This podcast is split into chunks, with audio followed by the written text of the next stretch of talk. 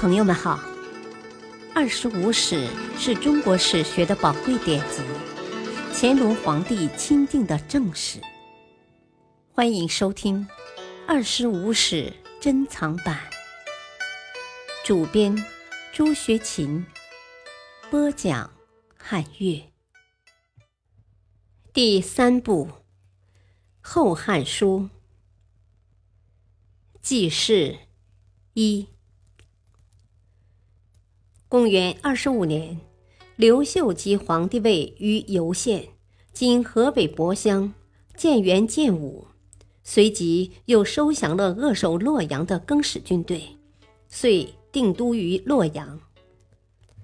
这意味着一度被王莽篡夺的汉政权又得以重建。因洛阳在长安之东，史称刘秀建立的政权为东汉，亦称后汉。而刘秀则被称为光武帝。刘秀是西汉高祖刘邦的九世孙，冲陵节侯刘买之后。绿林赤眉起义蓬勃发展之时，刘秀与七兄刘演认定正是兴复高祖之业的良机，即纠集宗族宾客，在冲陵组织起一支七八千人的军队。冲陵在今湖北枣阳东北。称为冲灵军，不久又归并入绿林军。更始政权建立后，刘秀作为军事将领之一，曾在击溃王莽有生力量的昆阳之战中发挥了重要作用，显示了勇敢机智。兄长刘演遭猜忌被杀后，他自知羽翼尚未丰满，无力对抗，因而强抑悲痛，从前线赶回谢罪。可见其善于韬晦，心机过人。正是因为此，刘秀才得以脱颖而出，利用奉命到黄河以北召集军队的机会，积极寻求当地官僚豪强的支持，又用分化、利诱等手段收编了部分农民起义队伍，壮大了势力，稳定了在河北地区的统治。一旦在河北站稳脚跟，刘秀即不失时机的称帝，建立了自己的政权。刘秀称帝后的首要目标，便是消灭起义农民的武装。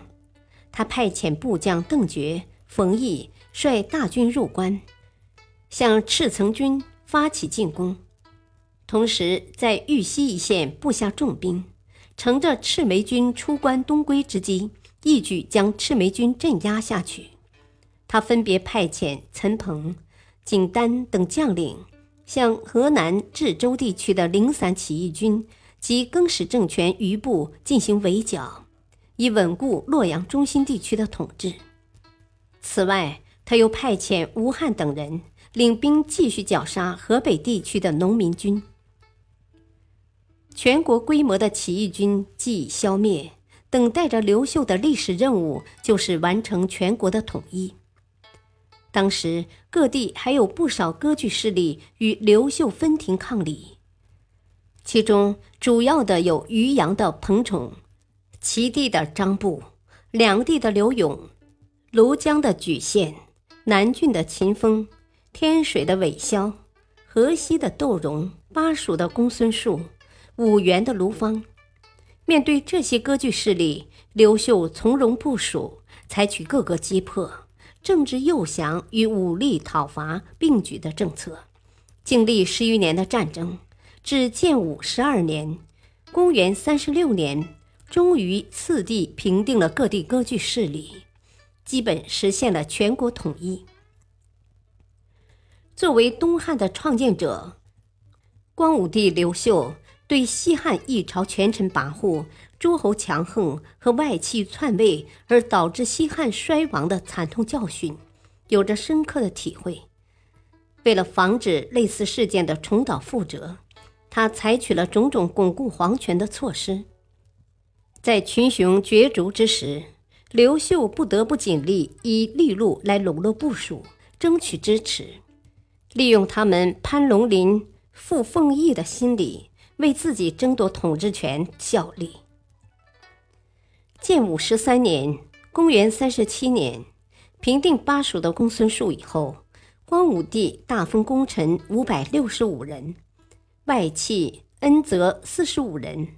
这些功臣所享有的优厚待遇，超过了西汉初年刘邦对功臣的封赏。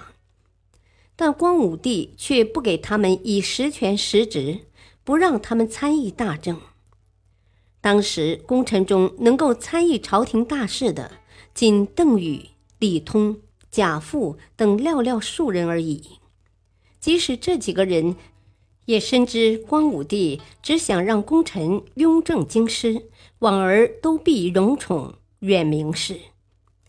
李通身为光武帝的妹婿，而特受尊宠，被认为大司空，也知趣的称病而不理事。对于大臣，光武帝督责优严。当时的内外群官多由光武帝亲自选择，加以法理严查，执事过苦，上书近臣，甚至被当众捶普签页，弄得群臣不敢说话。加先后任大司徒公职官员，有的因事罢官，有的因刚直去位。因罪下狱的更不在话下，至有自是大臣难居相位之说。更有人迎合光武帝的心意，提议要私立校尉督察三公。光武帝一面削弱三公权力，另一面又扩大尚书台的权力。尚书一职官卑品低，易于驱使。西汉后期已渐受重用。光武帝为使权力进一步集中在自己手中，又扩大了尚书台的组织，加强尚书台的职权。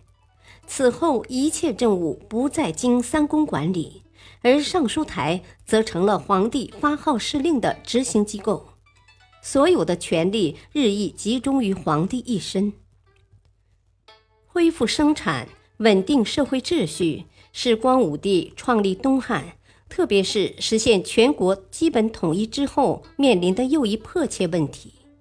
为了缓和社会矛盾，光武帝在统一全国的过程中，六次颁布了解放奴隶，三次发布了禁止虐杀奴隶的诏令，使东汉一带奴婢问题较西汉有所缓和。土地问题是光武帝急需处理的又一关键问题。这一问题解决的如何，不仅与社会秩序的稳定息息相关，而且关系到东汉政府的收入。建武十五年（公元三十九年），光武帝下令度田和检查户口，以加强东汉政府对土地和劳动力的控制。所谓度田，就是清账土地，包括核实户口。度田若要严格执行，不仅要清障农民的土地，而且也要清障豪强地主的土地。感谢收听，下期播讲二，敬请收听，再会。